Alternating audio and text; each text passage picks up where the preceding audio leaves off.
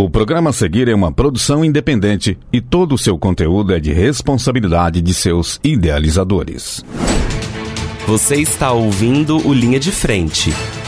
Boletim informativo da ADUFO, Sessão Sindical. Seja bem-vindo, seja bem-vinda ao Linha de Frente.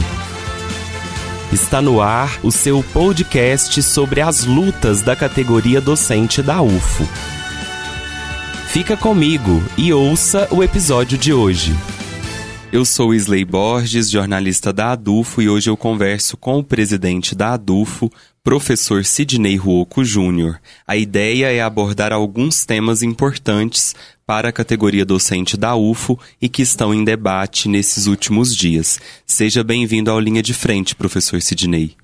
Olá, Isley. Olá, ouvintes. É sempre uma satisfação podermos bater esse papo aqui. Professor, ontem foi 1 de maio, né? Dia dos Trabalhadores e Trabalhadoras. A ADUFO fez parte de uma ampla organização junto a outras entidades, sindicatos e movimentos sociais. Eu queria que você contasse para a gente, para os nossos ouvintes, como que se deu esse processo e qual que foi a proposta do evento. Bem, Isley, é, realmente eu diria até que está mais concentrado, a organização está mais concentrada em organizações sindicais, né? Nós, embora nós tenhamos também, é, por exemplo, centrais sindicais envolvidas também, mas eu diria que a maior iniciativa foi das instituições sindicais mesmo. E a gente está aí numa, numa tentativa, vamos dizer, hercúlea, né? De pós-pandemia, pós-governo que atacou os trabalhadores e trabalhadoras e sindicatos de todas as maneiras, de recuperar, inclusive nem que seja o aspecto festivo do primeiro de maio. Né? Nós, como representantes sindicais, a gente gostaria que o primeiro de maio tivesse grandes atos políticos de luta pelos interesses da classe trabalhadora, mas a gente sabe fazer leitura de conjuntura, leitura de momento, e a gente entendeu que se a gente conseguisse recuperar mesmo o aspecto festivo que o primeiro de maio sempre teve, né, mesmo durante os anos de chumbo da ditadura militar, é, isso já seria um primeiro grande passo. E acho que nós vamos conseguir, né, é, a partir dos próximos, mas já tivemos então com esse evento de ontem, o primeiro passo dado né, para, a, para, para essa recuperação dessa aglutinação dos trabalhadores e trabalhadoras. Foi um evento muito legal, muito gostoso, que aconteceu lá na, na sede campestre, eu não diria sede campestre, mas no Grêmio né, Recreativo do, do Sintrasp. É, sindicato que eu gostaria muito, inclusive, de agradecer aqui, porque nos acolheu né, de forma muito gentil lá no seu clube. E então, quem sabe no ano que vem é, a gente possa repetir essa dose ainda com maior grandiosidade. Professor, um outro assunto que está em alta são as eleições para o Andes Sindicato Nacional. A Comissão Eleitoral Central, na última semana, suspendeu a campanha da Chapa 2, intitulada Andes Classista e de Luta. Como a diretoria da ADUFO avalia as questões em torno dessa suspensão? Bem, Isley, nós entendemos que foi uma, uma postura muito complicada a da SEC, né? É, eu sei, inclusive, que a diretoria do Antissindicato Nacional, já por meio da sua circular número 112 2023, se manifestou sobre essa questão que envolveu a Comissão Eleitoral Central, que eu vou aqui denominar de SEC, dizendo das questões, argumentando as questões legais, as questões até políticas, né, das, da decisão da SEC. No nosso entendimento, entretanto, da ADUF e aí exercendo a nossa autonomia para criticar, inclusive, o, esta circular que eu acabo de dizer e a própria SEC, nós enten entendemos que a decisão da SEC foi irracional. Né? E é muito simples de dizer por quê. A SEC detectou, resumindo para os ouvintes que não entenderam ainda o que aconteceu, a Comissão Eleitoral Central detectou que teria um, um são 85 membros, mas uma pessoa que é membro da, de uma das chapas, no caso a chapa 2, que não estaria apta para. Não, era, não seria elegível, né? Não se enquadraria nas regras de ser uma pessoa elegível para o ANDES. E aí, nesse sentido, a SEC optou por suspender, veja só, a campanha da Chapa 2. E eu digo que isso é irracional por uma questão de lógica simples, né? que é o seguinte: se a chapa 2, se acontecesse o pior possível com a chapa 2, que fosse uma impugnação de toda a chapa, né? Que já seria muito pouco provável, porque a, a chapa já havia sido homologada pela própria SEC. Mas vamos supor que houvesse uma impugnação total da chapa 2 e ela então fosse excluída do pleito. Ora, se ela fosse excluída do pleito, não teria nenhum problema ela ter continuado em campanha, porque ela não poderia ser votada, essa campanha não traria problema nenhum no tocante a, aos votos da chapa 2, porque se houvesse votos para a chapa 2, se ela tivesse sido impugnada, seriam anulados os votos. Bom, mas vamos para o outro lado. Se a, a chapa 2 fosse liberada para continuar na, na, no pleito, como aconteceu, o que aconteceu foi isso, quer dizer, pediram para substituir, né, é, solicitaram a substituição da pessoa que, está, que estaria não apta a ser votada, mas a chapa está liberada para continuar.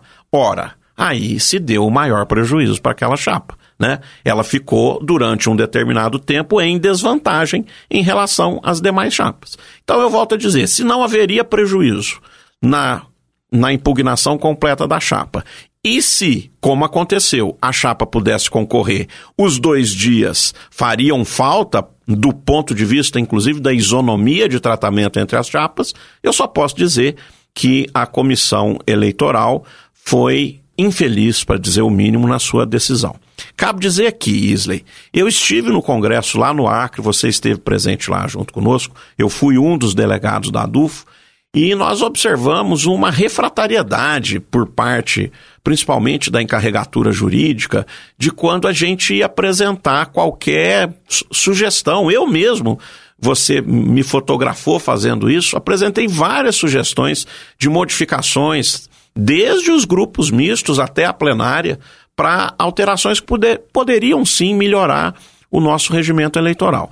Mas é sempre uma coisa muito refratária, a diretoria dá o aceno para onde que a base dela, que não é uma base pequena, deve votar e, e as, as mudanças não se implementam. Né?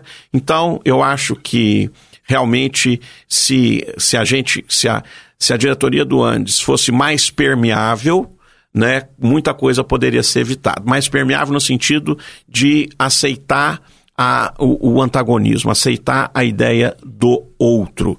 Então, quando nessa circular do Andes, a 112.23, que fica enaltecendo, enaltecendo muito o regimento eleitoral, tem que se pensar nisso. Será que esse regimento não poderia ter sido melhorado? E é por isso que está trazendo muito problema? Então é isso a minha consideração a esse respeito. Maravilha, aproveitar para avisar os ouvintes que nós publicamos uma nota de posicionamento sobre esse tema que está disponível nos nossos canais de comunicação.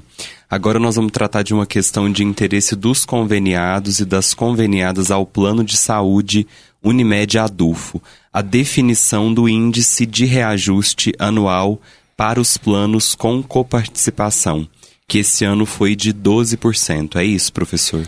Muito bem, isso é muito importante a gente dizer, é uma questão muito técnica, né? não é política, mas é, é muito técnica e que interessa muito, porque hoje nós já devemos ter beirando aí uns 400 usuários desse plano de saúde, que é o plano co-participativo da ADUFO, né?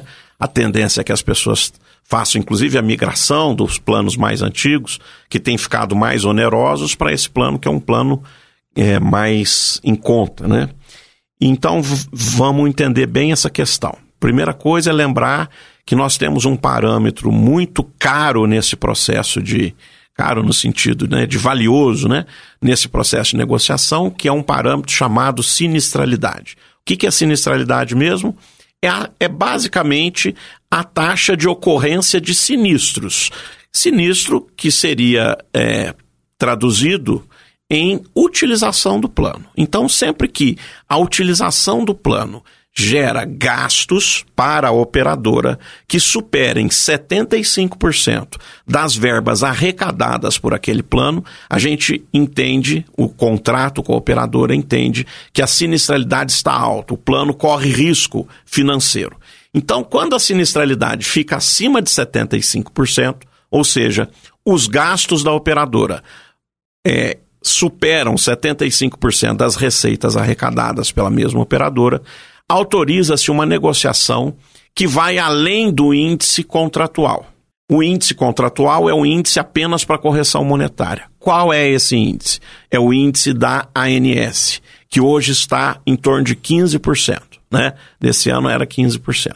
Bom, a nossa sinistralidade para esses planos ficou por volta de 52%.